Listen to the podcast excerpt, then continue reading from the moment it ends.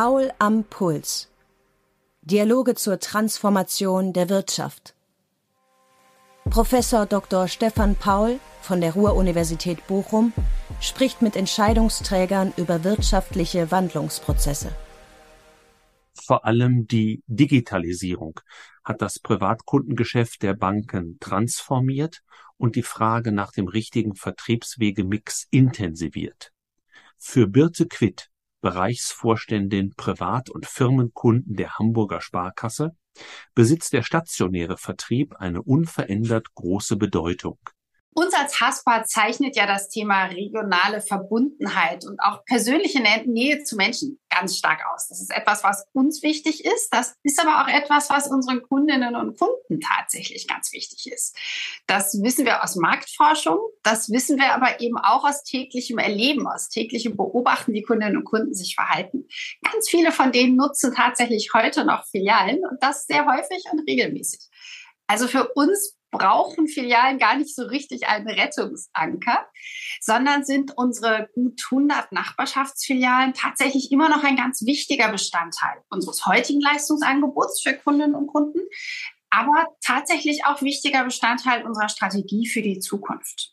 In unserem Gespräch schildert Frau Quitt, wie sich die HASPA attraktiv für Nachwuchskräfte macht, inwiefern Diversität für sie ein Erfolgsfaktor ist und welche Führungsphilosophie die Sparkasse verfolgt.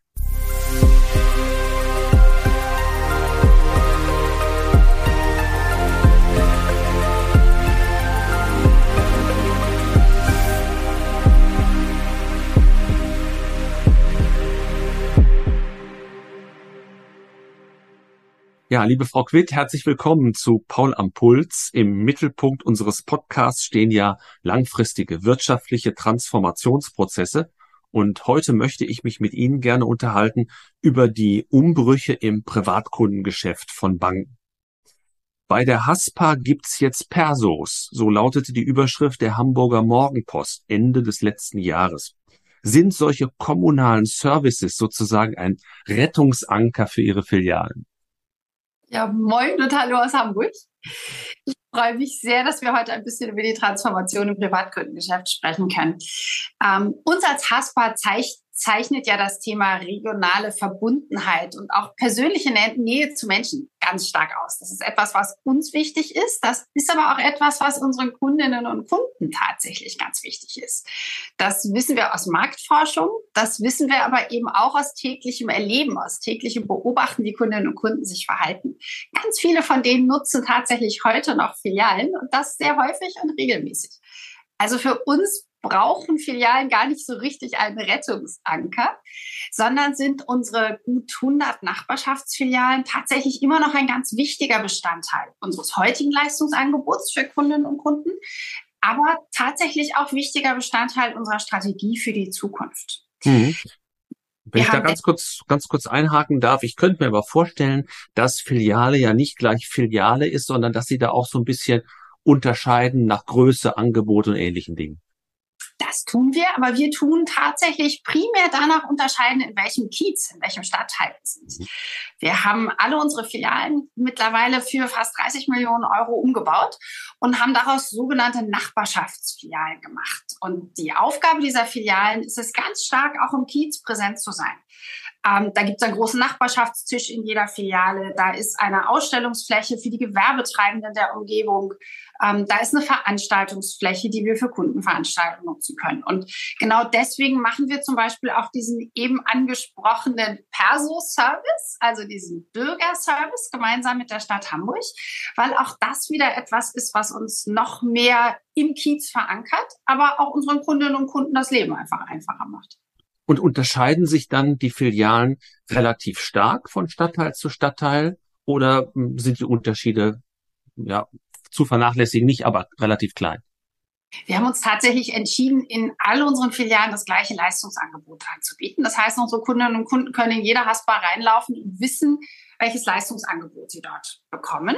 Mhm. Die Unterscheidung ist tatsächlich eher in dieser, in der, in der Optik. Wie sieht das aus? Wie wird der, wie wird die Nachbarschaft dort wiedergespiegelt? Und zum Beispiel in dem, was dort an Veranstaltungen angeboten wird. Da gibt es Filialen, wo es ganz stark um das Thema energetisches Sanieren geht und es gibt vielleicht auch eine andere Filiale, die in einem sehr jungen Stadtteil ist und gerade was zu E-Gaming macht.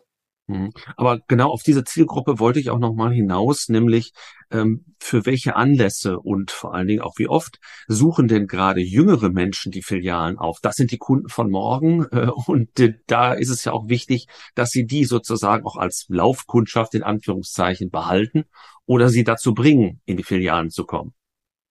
Das Grundprinzip für uns ist ja, Kundinnen und Kunden, und zwar egal in welchem Alltag, können für sich selber entscheiden, wie sie gerne mit uns in Kontakt treten möchten. Ähm, ich versuche mal das Wort Kanal so ein bisschen zu vermeiden, weil kein Kunde auf der Welt denkt ja in Kanälen, oder? Das ist so ein echtes Bankwort irgendwie. Ähm, sondern und Kunden denken sich ja, das, was ich doch halt gerade erledigen will, wie geht denn das am besten und wie geht denn das am einfachsten? Ähm, und das kann eine Filiale sein, das kann ein Videocall sein, das kann ein Online-Banking sein, äh, das kann ein Telefon sein, was auch immer gerade am besten passt.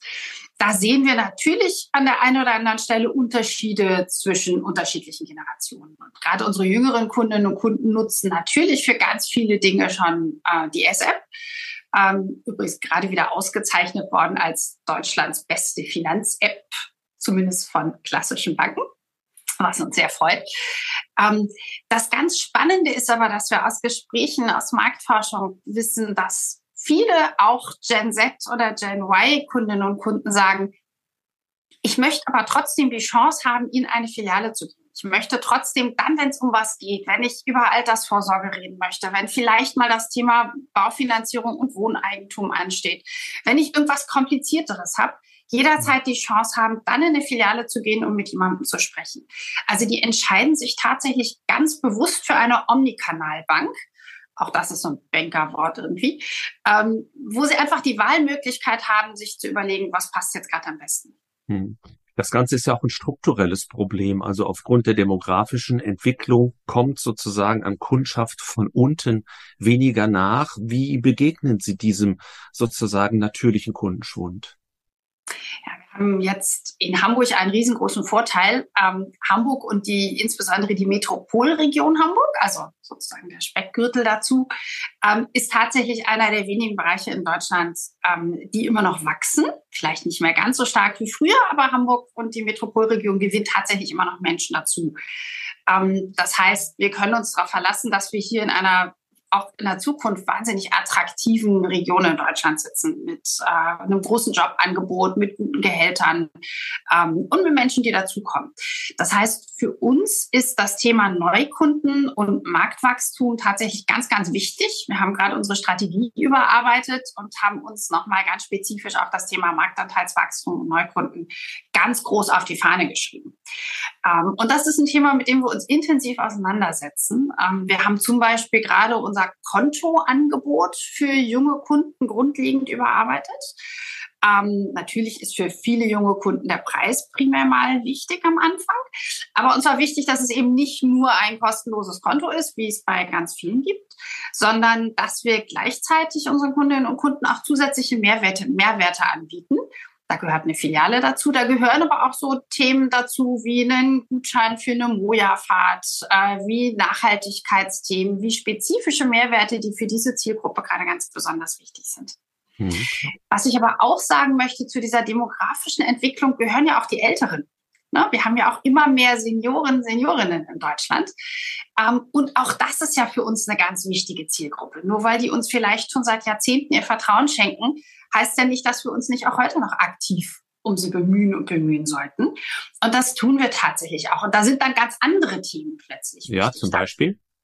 Generationsmanagement ist tatsächlich für viele Kundinnen und Kunden ähm, eine Frage. Also wie stelle ich mich selber in meinem Vermögen gut auf? Aber auch, was möchte ich davon übergeben? Wie organisiere ich das? Ähm, das Thema Stiften ist für einen Teil unserer Kundinnen und Kunden zum Beispiel ganz wichtig, wo wir vielfältige Lösungen dann entweder selber anbieten oder eben auch über dieses Netzwerk, was wir in Hamburg haben, ähm, unseren Kunden dann entsprechende Lösungen anbieten können. Mhm. Und wenn ich nochmal auf die räumliche Anmutung zurückkommen darf, wie muss man sich das in den Filialen vorstellen? Die, die Anforderungen dieser beiden Zielgruppen, die Sie jetzt auch gerade nochmal aufgerufen haben, sind ja doch unterschiedlich. Wie kriegt man das sozusagen zusammen?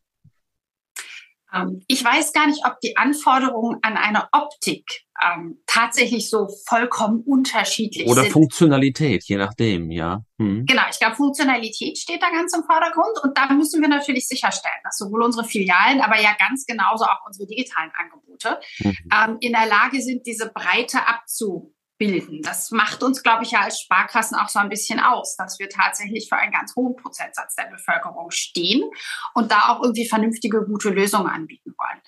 Ähm, wir haben uns für die Filialen für eine sehr klare, sehr moderne Optik entschieden, bei der wir wissen, dass sie einfach ein großer Anteil der Kundinnen und Kunden auch tatsächlich attraktiv findet, sich dort wohlfühlt. Das ist sehr offen. Gerade dieser Nachbarschaftstisch ist etwas, was auch gerade jüngere Kundinnen und Kunden sehr, sehr angenehm finden. Also das ist nicht mehr steif im Besprechungszimmer sitzen. Ähm, wir haben uns ja auch ganz bewusst dazu entschieden, zum Beispiel den früheren Dresscode, den Banken mal so hatten, äh, abzuschaffen. Einfach um so zu sein wie unsere Kundinnen und Kunden. Hamburger sind bunt und das ist ja auch gut so. Jetzt komme ich auf das Thema Omnichannel, was Sie als Begriff nicht so mögen, doch nochmal äh, einmal, einmal zurück und wollte fragen, wie vollständig ist denn das digitale Angebot? Also kann man sozusagen sämtliche Bankleistungen, die man auch in der Filiale abnehmen könnte, auf elektronischem Wege ähm, erwerben? Und ähm, was ist mit dem Beratungsthema? Wie ist das online geregelt?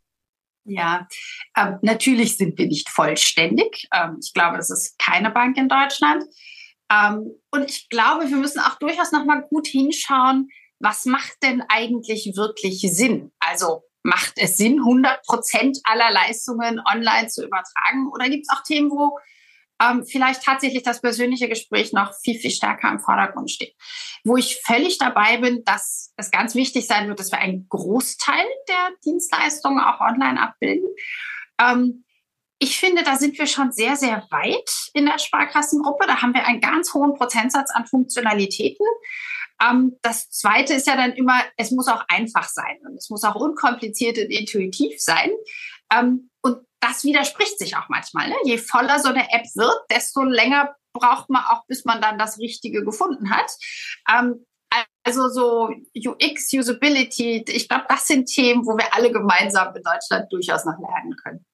Jetzt von der betrieblichen Steuerung her, wenn Sie Investitionsbudgets definieren, können Sie in beide Vertriebswege gleichgewichtig investieren oder geben Sie die Priorität dann eben doch in den elektronischen Weg hinein? Ich persönlich glaube, wir kommen gar nicht drum rum, als in beide Vertriebswege parallel zu investieren. Ähm, weil wir einfach so deutlich das Feedback von Kundinnen und Kunden haben, dass sie auch nach wie vor Filialen haben wollen. Ähm, und ich persönlich ganz fest überzeugt bin, wenn wir was anbieten, dann muss es auch gut sein dann muss es auch modern sein, dann muss es auch das widerspiegeln, was, was Kunden haben wollen und nicht irgendeine so verstaubte Geschichte sein. Ähm, deswegen haben wir als Haspa tatsächlich beides gemacht. Wir haben die Filialen gerade in den letzten paar Jahren komplett umgebaut und modernisiert ähm, und haben gleichzeitig sehr stark auch in unsere IT investiert und tun das natürlich auch fortlaufend weiter. Da haben wir ein bisschen den Vorteil als Teil der Sparkassengruppe, dass wir ja digitale Anwendungen auch gemeinsam entwickeln über die gesamte Gruppe hinweg. Und für 37 Millionen Anwendungen, Millionen Kunden Anwendungen zu entwickeln, heißt natürlich auch, dass wir uns dabei die Kosten dann auch gut teilen können.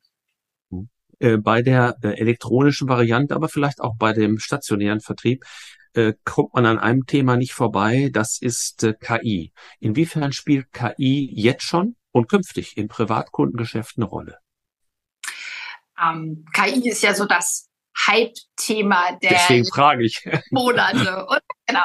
Also ich kann mich noch gut daran erinnern, wie das Thema in meiner LinkedIn-Bubble explodiert ist, irgendwann Ende letzten Jahres und ich mich dann mal hingesetzt habe und meine ersten eigenen persönlichen Gehversuche gemacht habe, um mal zu schauen, wie fühlt sich das denn so an und was kann man denn damit tun. Ähm, und von daher haben wir uns natürlich auch in der Sparkassengruppe in den letzten Monaten ganz, mhm. ganz, ganz intensiv und ganz viel mit diesem Thema auseinandergesetzt ähm, und sind tatsächlich gerade dabei, ich habe äh, heute das nächste Meeting dazu zu entscheiden, was so die ersten Dinge Dinge sind, wo wir KI denn jetzt wirklich einsetzen und das ausprobieren wollen. Also sind wir schon breitflächig live? Nein, sind wir im Moment noch nicht. 37 Millionen Kunden, da müssen wir bei allem, was wir tun, auch sicherstellen, dass es wirklich sicher ist und gut funktioniert. Aber wir sind sehr intensiv dabei zu diskutieren, gerade in Richtung Bot und vielleicht auch im ersten Schritt sogar mal interne Bot-Lösungen mhm. ähm, mit KI einen deutlichen Schritt nach vorne zu machen. Perspektivisch bin ich mir absolut sicher, dass das Thema KI ähm, digitale Lösungen für Kundinnen und Kunden besser, schneller, einfacher, intuitiver machen wird, aber uns auch intern einen ganz großen Schub an Effizienz gewinnen wird. Also durch die Auswertung von Dokumenten zum Beispiel und ähnlichen Dingen kann man sich das sicherlich bankintern vorstellen. Äh, an der Schnittstelle zum Kunden, jetzt haben Sie Bot gesagt, äh, das ist so eine Möglichkeit. Gibt es vielleicht noch was anderes, was man da erwarten kann? Wir sind, wie gesagt, im Moment gerade bereit dabei zu testen, was wir uns wirklich gut vorstellen können. Ähm, und wollen aber auch viele Dinge jetzt erstmal ausprobieren in so kleinen Use Cases, äh, bevor wir dann äh, Versprechungen machen dazu. Dann frage ich nochmal nach einem anderen Modethema, weil ich auch das aus Ihrem Account entnommen habe, dass Sie sich mit VR und Metaverse auseinandersetzen. Das ist ja vielleicht, sage ich jetzt mal, für Banken traditioneller Art auch relativ äh, großes Neuland. Was muss man denn und kann sich in dem Bereich erwarten für das Privatkundengeschäft? Ja, ich glaube, das Thema Metaverse und äh, VR ist ja eher noch ein bisschen weiter weg als das Thema KI. Ne? KI mhm. ist schon da, da gibt es die ersten konkreten Anwendungscases. Ähm, mir persönlich ist trotzdem immer wichtig, dass wir äh, uns auch als Haspa auch mit diesen längerfristigen Trends relativ früh schon mal einmal auseinandersetzen und gemeinsam draufschauen, sind das Dinge, die jetzt schon irgendwie relevant sind. Ähm, ich glaube, dass Metaverse in der Zukunft irgendwann mal ganz normal werden wird und einer dieser Kanäle, die ich nicht mag, ähm, werden wird. Also, dass es durchaus irgendwann so sein wird, dass wir auch Beratungsgespräche im Metaverse stattfinden. Auch dafür muss man noch ganz viel regeln. Wie ist das mit Authentifizierung und mit Sicherheit und, und, und, und, und. Das muss alles noch geklärt werden. Ähm, aber wir machen heute schon ganz viele Beratungsgespräche täglich über Video. Das ist völlig mhm. normal. Ähm, und ich glaube, der nächste logische Schritt wird dann dort auch irgendwann sein, dass man sich eben nicht nur zweidimensional am Bildschirm sieht, sondern gemeinsam am Tisch sitzt. Beziehungsweise die Avatare sich dann unterhalten von Kunde genau. und BeraterIn. Genau. Ob man das, das will, ist eine zweite Frage, aber das werden wir dann ja vielleicht auch noch, auch noch erleben. Sind das die größten Innovationen, die man äh, in nächster Zeit im Privatkundengeschäft erwarten kann aus diesen Bereichen, die wir jetzt genannt haben? Ich glaube, es gibt ähm, eine zusätzliche, von der ich persönlich mir sehr viel erwarte, wo ich aber glaube, da haben wir auch noch viele Schritte zu gehen. Das ist das gesamte Thema Hyperpersonalisierung. Mhm. Ähm, wenn ich mir andere Länder anschaue, habe ich den Eindruck, dass das Thema Data Analytics äh, außerhalb Deutschlands schon so ein klein bisschen weiter ist und dass wir da sehr vorsichtig sind in Deutschland.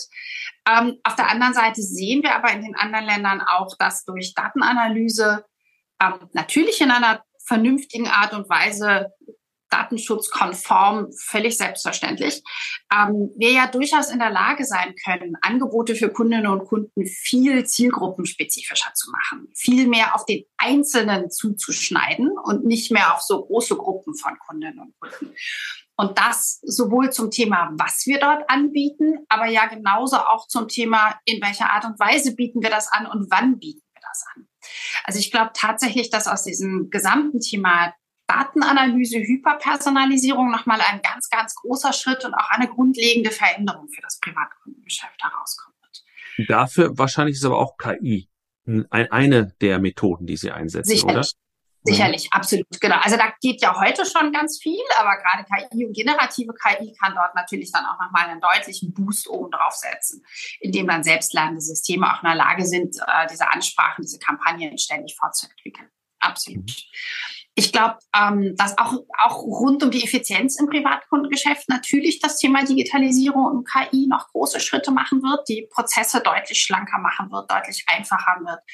Ähm, ich glaube auch, dass ähm, Tracking und die Analyse von Prozessen. Also verstehe ich eigentlich wirklich, wie die Customer Journey ganz genau aussieht. Und zwar über alle Kanäle hinweg. Vom ersten, meistens ja Klick des Kunden, der Kundin, um sich was anzuschauen, bis vielleicht zur Unterschrift nach einem Beratungsgespräch in der Filiale. Ähm, auch da glaube ich, dass, ähm, dass wir noch große Schritte sehen werden und dadurch noch viel besser verstehen können, wie verhalten sich denn Kundinnen und Kunden eigentlich wirklich? Wie verknüpfen sich diese Kanäle miteinander? Hm. Wie sieht denn, wenn wir jetzt über Innovationen gesprochen haben, so die Arbeitsteilung aus zwischen den einzelnen Sparkassen, und Sie sind ja nun ein ganz, ganz großes Haus, das größte Haus der Organisation, äh, und dem, dem Verbund äh, im Innovationsmanagement? Ist das so ein, so ein Hin und Her? Wer entwickelt Ideen? Wer nimmt den Ball auf? Können Sie uns das so ein bisschen beschreiben? Ja, sehr gerne. Ähm, wir als Haspa sind ja, ähm, was die digitalen Themen angeht, tatsächlich ähm, Spätkomma zur Party, Latecomer. Ähm, da wir ja als letzte Sparkasse ähm, uns 2019 ähm, erst vollumfänglich in die gemeinsame IT der Sparkassengruppe ähm, migriert haben und seitdem jetzt so richtig davon profitieren, was aus der gesamten Gruppe herauskommt, aber vielleicht noch so ein bisschen lernen müssen an der einen oder anderen Stelle, damit gut umzugehen. Das gehört wahrscheinlich auch dazu. Ähm, das heißt, wir haben jetzt den Vorteil, dass wir von allem mit profitieren können, was bei den anderen denn auch so entwickelt wird, gedacht wird, sowohl technologisch entwickelt wird, aber auch einfach, was für coole Ideen ähm, dort noch entstehen, was für uns ein Riesenvorteil ist. Denn auch wenn wir die größte Sparkasse in Deutschland sind, ähm, ist ja Entwicklungsressourcen sowohl inhaltlich als auch technologisch immer ein ganz, ganz knappes Gut bei den vielen Veränderungen, die wir auch so haben. Ähm, das Schöne ist, ist, das Thema Innovation ist in der Sparkassengruppe ähm, an ganz vielen Stellen verortet. Ähm, was für uns eine große Rolle spielt, ist der sogenannte S-Hub. Das ist die offizielle Innovationsplattform der Gruppe, die praktischerweise hier gleich bei mir um die Ecke sitzt, nämlich in Hamburg ähm, wo wir eine der Sparkassen sind, die diesen S-Hub ähm, auch mitfinanzieren und einen Kollegen haben, der sozusagen dort angedockt ist. Ähm, und wo wir tatsächlich sehr intensiv eben gerade auch auf diese langfristigen Trends schauen und dann immer wieder ein Thema rausnehmen, konkreten Use Case definieren und sagen, okay, wie könnte das denn dann tatsächlich funktionieren? Bis zum Prototype entwickeln und im Zweifelsfalle dann an die Gruppe weitergeben, an denjenigen, der es dann hinterher weitertreiben muss. Ähm, das finde ich ganz, ganz wichtig und auch eine richtig gute Arbeitsform, weil wir auch dort von den anderen gemeinsam lernen können und rechtzeitig schon mal die richtigen Punkte machen können.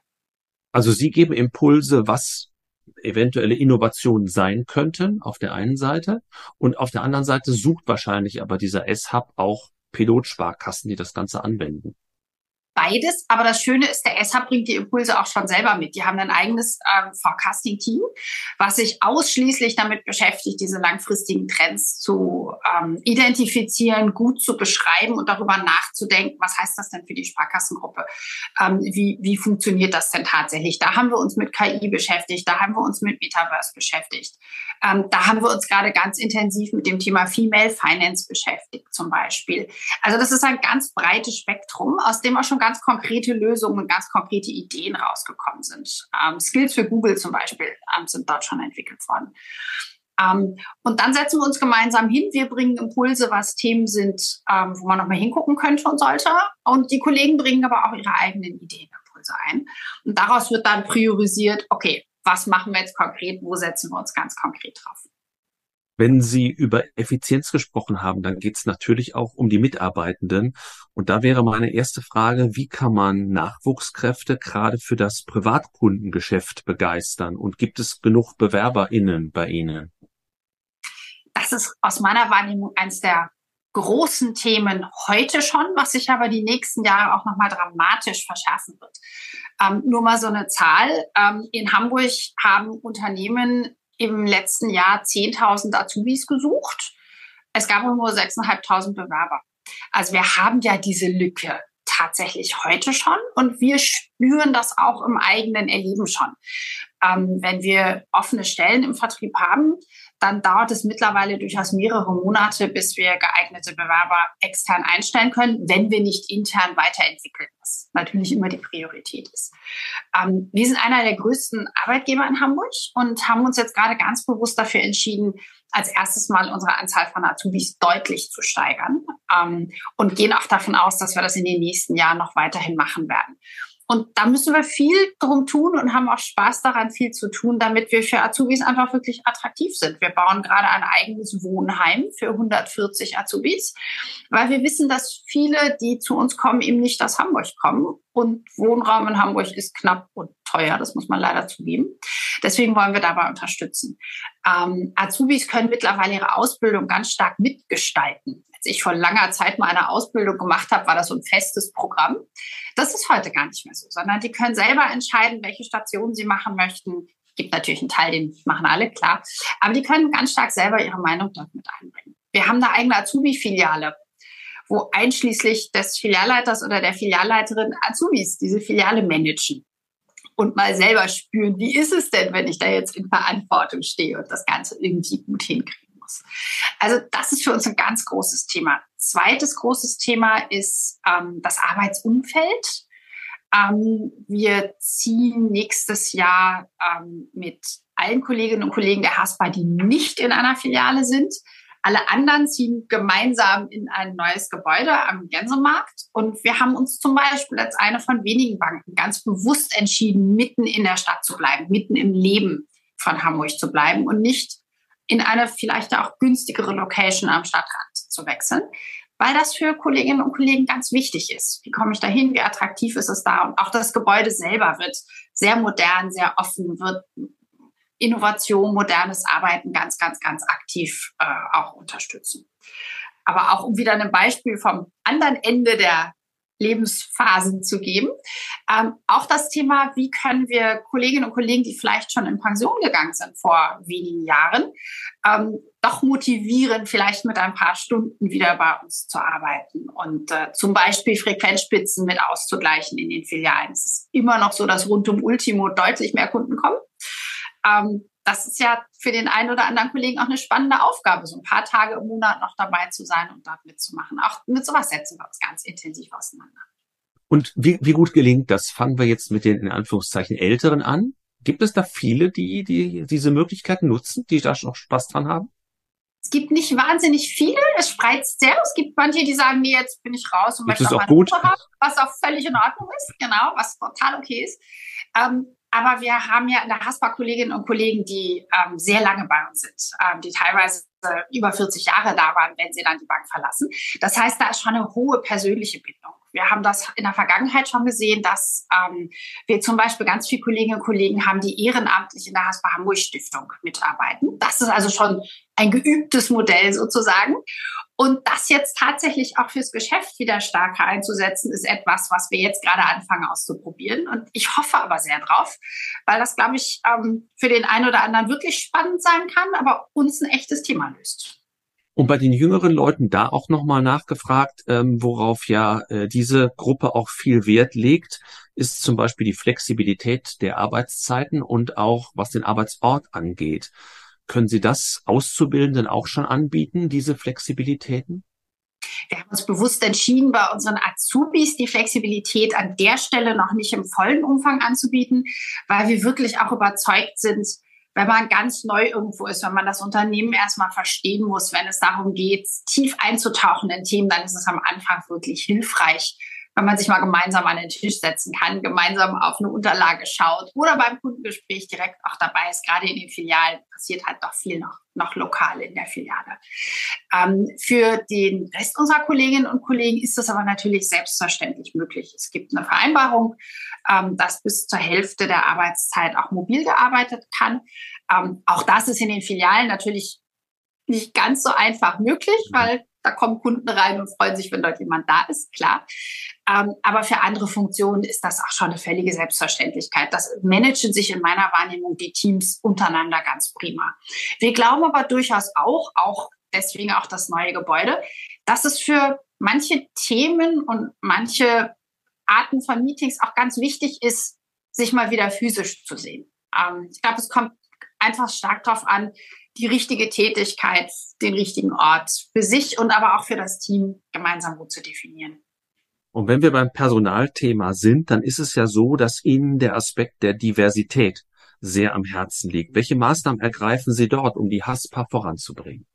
Ja, natürlich wollte ich gerade sagen, ist mir das wichtig. Für mich ist es selbstverständlich. Ähm, hoffe, das sieht jeder so. Ähm, mein Interesse am Thema kommt, glaube ich, aus ganz unterschiedlichen Perspektiven, aber zunächst mal ganz stark aus einem geschäftlichen. Ähm, wir wollen als Haspa für alle Hamburgerinnen und Hamburger da sein. Ähm, wir wollen die volle Breite der Gesellschaft abbilden bei all dem, was wir hier tun. Und ich bin persönlich zutiefst überzeugt, wir können für diese bunte Gesellschaft, die wir hier haben, ja auch nur dann die richtigen Leistungen entwickeln, die richtigen Lösungen haben, die richtige Tonalität treffen, wenn wir selber genauso bunt sind, wenn wir Teil davon sind, wenn wir mitten im Leben stehen und nicht abgehoben im Elfenbeinturm sitzen und ganz anders sind als unsere Kundinnen und Kunden. Ich glaube, die Zeit ist wirklich einfach hart vorbei. Der Haspa war es auch nie so. Ähm, und auf der anderen Seite glaube ich auch, wir haben gerade über das Thema Arbeitgeberattraktivität gesprochen. Ähm, das wird immer schwieriger werden in der Zukunft, die Lücken zu füllen, die dort entstehen, dadurch, dass Kolleginnen und Kollegen auch in Pension gehen.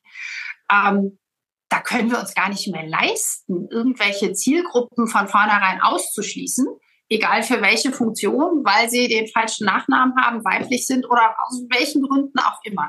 Also auch da, je breiter wir sind, je offener wir sind, desto größer ist die Chance, dass wir auch die richtigen Mitarbeiterinnen und Mitarbeiter finden, die Bock haben, hier mit uns gemeinsam tolle Sachen für unsere Kundinnen zu bauen. Ähm, tun, tun wir ganz, ganz viel. Ähm, das Schöne ist, auch das ist so ein Thema, was in der Haspa ähm, ja fast so eine Grassroots-Bewegung ist. Ähm, also es gibt ganz viele Mitarbeiterinnen und Mitarbeiter, die sich da engagieren. Ähm, wir haben zum Thema LGBTQI äh, ein ganz aktives Netzwerk, was sich tatsächlich einfach selber irgendwann gegründet hat, äh, seit Jahren schon aktiv ist, Hamburg Pride ähm, wo wir mittlerweile ähm, den, den, äh, die, die CSD-Organisation hier in Hamburg ganz aktiv unterstützen. Wir dürfen immer den Truck Nummer eins stellen beim CSD, sind da ganz stolz drauf, ähm, haben da aber einfach Spaß dran, ähm, solche Themen zu unterstützen, solche Themen weiterzubringen. Da gibt eine ganze Reihe zusätzliche Initiativen. Ähm, auch das Thema Frauen, ähm, Vereinbarkeit, Familie, Beruf, Frauenförderung ist etwas, was tatsächlich auf Mitarbeiterinnen-Ebene angeht angefangen hat in der HASPA, wo sich Kolleginnen zusammengetan haben und gesagt haben, Mensch, lass uns doch mal überlegen, was wir hier tun können und wo ganz viele unterschiedliche Initiativen mittlerweile schon mal entstanden sind. Ähm, ein Thema in dem Zusammenhang, was Sie zum Schluss sagten, ist natürlich auch Frauen in Führungspositionen. Und äh, wenn wir an den Anteil der Vorständinnen in der Sparkassenorganisation denken und darauf schauen, vorsichtig gesagt, das ist noch auf sehr niedrigem Niveau. Ähm, woran liegt das? Und was kann man konkret tun, um es zu verändern? Also klar, mehr Frauen zu Vorständinnen machen, aber wie, aber wie funktioniert das genau? Ja, ähm, ja, sagen wir es potenzialorientiert, das ist ausbaufähig, wenn man ehrlich ist. Ähm, wir haben im Moment in der Sparkassenorganisation sechs Prozent ähm, Vorständinnen. Ich wollte selbst nicht sagen, aber wenn Sie es sagen, wird schon stimmen. Ja. Ich gebe es zu, steht in der Zeitung, also von daher öffentliche Information. Ähm, also wir, wir haben da noch ganz, ganz viel Potenzial und haben da aber auch noch mal ganz viel Weg zu gehen. Ähm, in meiner Wahrnehmung ähm, ist das ein breit diskutiertes Thema, für das mittlerweile ganz viel Awareness da ist. Ähm, es haben mittlerweile über drei Viertel der Sparkassen die Selbstverpflichtung zum Thema nachhaltiges Wirtschaften unterzeichnet. Und dort steht ja auch ein explizites Ziel drin. Ähm, 30 Prozent der Vorstände sollen weiblich besetzt sein bis zum Jahr 2035. Jetzt könnte man da wieder draufschauen und denken, das ist jetzt irgendwie echt noch lange hin. Stimmt. Völlig richtig. Ähm, warum ist das so lange hin? Ähm, weil Vorstandsqualifikation ja ein sehr formaler Prozess ist, der wo es darum geht, über Jahre auch Kompetenzen aufzubauen, Erfahrungen in unterschiedlichsten Themen der Banksteuerung zu sammeln. Das heißt, ähm, auf der einen Seite, ich glaube, es passiert heute schon ganz viel. Viele Besetzungen in den letzten Monaten von neuen Vorständen waren Vorständinnen. Auf der anderen Seite geht es aber, glaube ich, ganz stark darum, diese Pipeline auch zu unterstützen und zu fördern, um sicherzustellen, dass einfach auch genügend Kandidatinnen da sind. Und gerade in den kleinen Sparkassen, die sich gar nicht leisten können, so viele in diese Vorstandsqualifikation zu stecken, ähm, ist es dann einfach auch wichtig, dass in Summe in der Gruppe ein Pool da ist von Kolleginnen, die dann vielleicht auch bereit sind, die Sparkasse zu wechseln. Ähm, was ich ganz cool finde, es gibt auch dort eine, ähm, eine durch äh, Kolleginnen gegründete Organisation, die heißt Frauen in Führung in der Sparkassengruppe, SFIF. FIF ist immer schon schön. Ähm, und das ist auch so eine Organisation, ähm, die ganz aktiv ist, ganz viel macht. Wir treffen uns jetzt in zwei Wochen das nächste Mal hier in Hamburg für zwei Tage ähm, und wo zum Beispiel die nächste Reihe von Frauen, die anstehen und Karriere machen wollen, sich qualifizieren wollen, Lust haben zu gestalten, ganz aktiv gefördert werden. Da gibt es Mentoring-Programme. Da wird aber auch der DSGV-Vorstand zum Beispiel beraten zu diesem Thema, ähm, um immer wieder die Sichtbarkeit zu schaffen, um immer wieder Ideen reinzubringen. Also da haben wir noch zu tun. Aber ich glaube, es passiert was. Wir in der HASPA haben uns ein bisschen anspruchsvolleres Ziel vorgenommen. Wir haben uns äh, vorgenommen, die 30 Prozent schon deutlich früher zu schaffen. 50 Prozent zu schaffen. Naja, sagen wir, das Ziel sagt mal 30 Prozent, aber schon noch in dieser Dekade bitte, nicht erst 2035. Und äh, nehmen auch gleich die nächste Ebene damit rein, weil wir glauben, wir sollten ja nicht nur auf Vorständinnen und Vorstände schauen, sondern auch gleich die nächsten Ebenen uns mit angucken. Aber auch bei uns ist da noch Weg zu gehen, das muss man ganz ehrlich sagen. Aber ist ja einiges zu erwarten und vielleicht sprechen wir uns wieder und Sie berichten über die Erfolge. Wäre schön, wenn es, wenn es die gäbe, nach dem, was Sie gesagt haben. Vielleicht, wenn es um die Mitarbeitenden geht, auch noch eine abschließende Frage, wenn wir auf die heutige Führung schauen. Und Sie sind ja auch ein klein bisschen länger auch in der Bankenindustrie schon unterwegs. Was sind so wichtige Merkmale, wo man sagen kann, da hat sich Führung auch gegenüber der Vergangenheit verändert? Ich persönlich glaube, dass Führung heutzutage völlig anders sein muss, als es das mal ganz früher war. Ähm, bin ja auch schon ein bisschen dabei, das stimmt schon ähm, weil die Welt sich einfach viel schneller verändert und weil da eine viel größere Dynamik da ist, aber auch weil Mitarbeiterinnen und Mitarbeiter eine ganz andere Anspruchshaltung haben als früher. Auch darüber wird ja viel gesprochen. Ähm, bei vielen Banken in meiner Wahrnehmung ist das Thema Führung ein sehr individuelles, wo jeder Einzelne unterstützt wird, wo es Seminare gibt, wo man sich selber weiterentwickeln kann. Ich glaube, das hat eine ganz wichtige Bedeutung.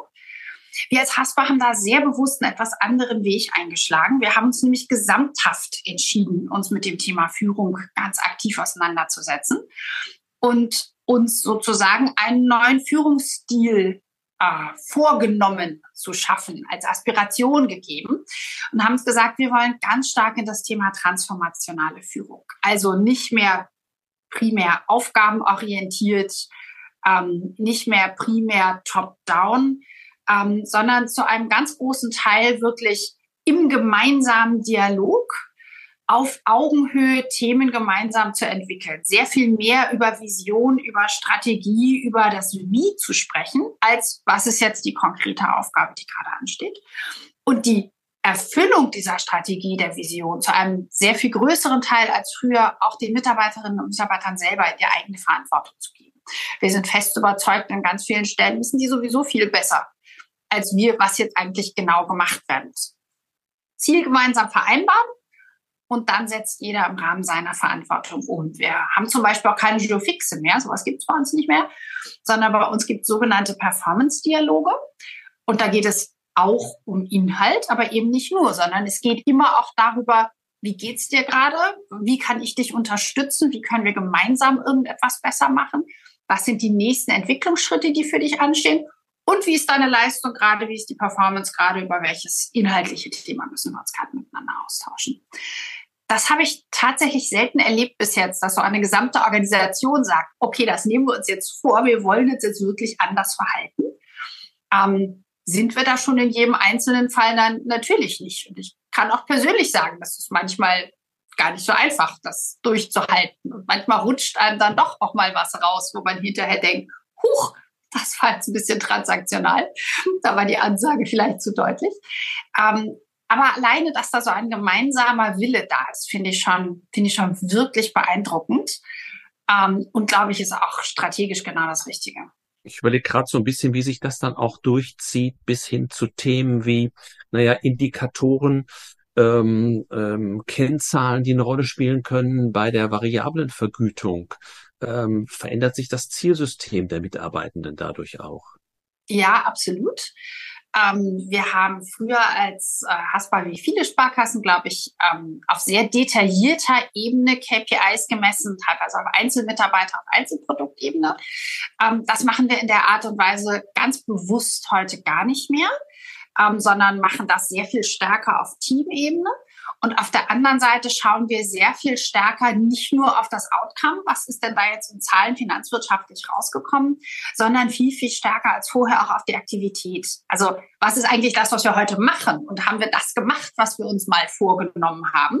Und dann erst im zweiten Schritt ist dann jetzt eigentlich auch das rausgekommen, was wir uns mal vorgenommen haben. Dann würde ich gerne noch zwei, drei persönliche Fragen stellen. Wir haben es eben, ich habe es schon kurz angedeutet, Sie haben Ihr gesamtes Berufsleben in der Bankbranche verbracht. Was hat Sie fasziniert am Thema Finanzen? Was tut es immer noch? Naja, Geld und Finanzen ist ein Thema, was für ganz, ganz viele Menschen ganz wichtig ist. Ähm, für viele ja nicht primär als Wert an sich, aber für viele ja um die Art von Leben leben zu können, die sie sich vorstellen, um sich ihre Wünsche zu erfüllen, ähm, um ihr Leben so gestalten zu können, wie sie das gerne möchten. Ähm, von daher ist das ja irgendwie schon ein ganz ähm, essentieller Teil für viele Menschen. Ähm, und gleichzeitig wissen wir ja, dass man da auch vieles gut und auch manches auch falsch machen kann und dass die finanzielle Bildung ähm, jetzt gerade in den Schulen, aber auch insgesamt sehr lange nicht da ist, wo sie sein sollte. Das heißt, mit dem, was wir in der Bank tun, in der Sparkasse tun, unseren Teil beizutragen, dass Menschen die Chance haben, ihr Leben so gestalten zu können, wie sie möchten, klingt vielleicht sehr anspruchsvoll, aber setzt sich tatsächlich ja in konkrete Aktivität um. Ähm, und das war am Anfang als Kundenberaterin schon so im persönlichen Kontakt, aber es ist eigentlich beim Thema Strategie und Management einer Bank heute nichts anderes. Sie haben lange in Österreich gearbeitet. Was aus dieser Zeit vermissen Sie in Hamburg am meisten? Hm. Ähm, als allererstes natürlich Menschen. Ähm, wir haben einen sehr intensiven, aktiven Freundeskreis in Österreich, äh, die wir einfach nicht mehr so häufig sehen können. Und äh, das ist, das ist schade. Das, das ist so. Ähm, ansonsten ist das ganz lustig, weil ich eigentlich erwartet habe, dass ich keine, keine kulturelle Anpassung haben würde, wenn ich zurück nach Hause komme. Für mich ist es ja ein Nachhausekommen gewesen, auch in den Norden Deutschlands.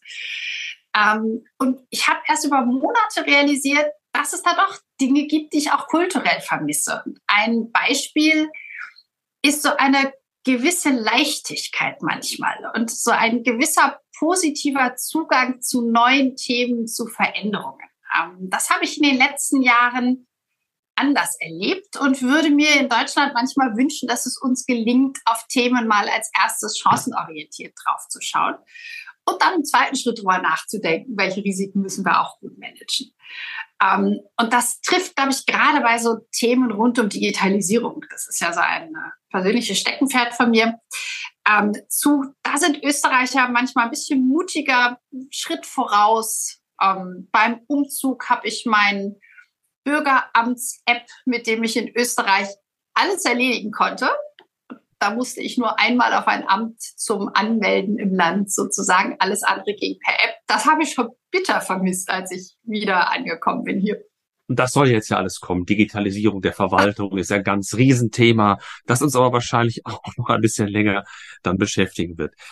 Diejenigen Studierenden, die sich jetzt dem Berufsleben so langsam nähern, fragen uns immer, was sind denn die wichtigsten Eigenschaften, die man mitbringen muss, um sich zukünftig in der Praxis zu bewähren?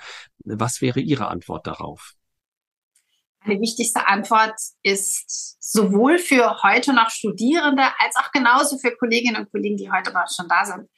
Spaß an Veränderung haben, Spaß, was Neues zu lernen. Wir wissen alle, dass das Fachwissen, was man beim Examen bescheinigt bekommt, der zu dem Zeitpunkt schon teilweise deutlich veraltet ist. Ähm, Fähigkeit zu lernen, Spaß zu lernen, Spaß sich mit neuen Dingen auseinanderzusetzen, wäre für mich tatsächlich das Allerwichtigste.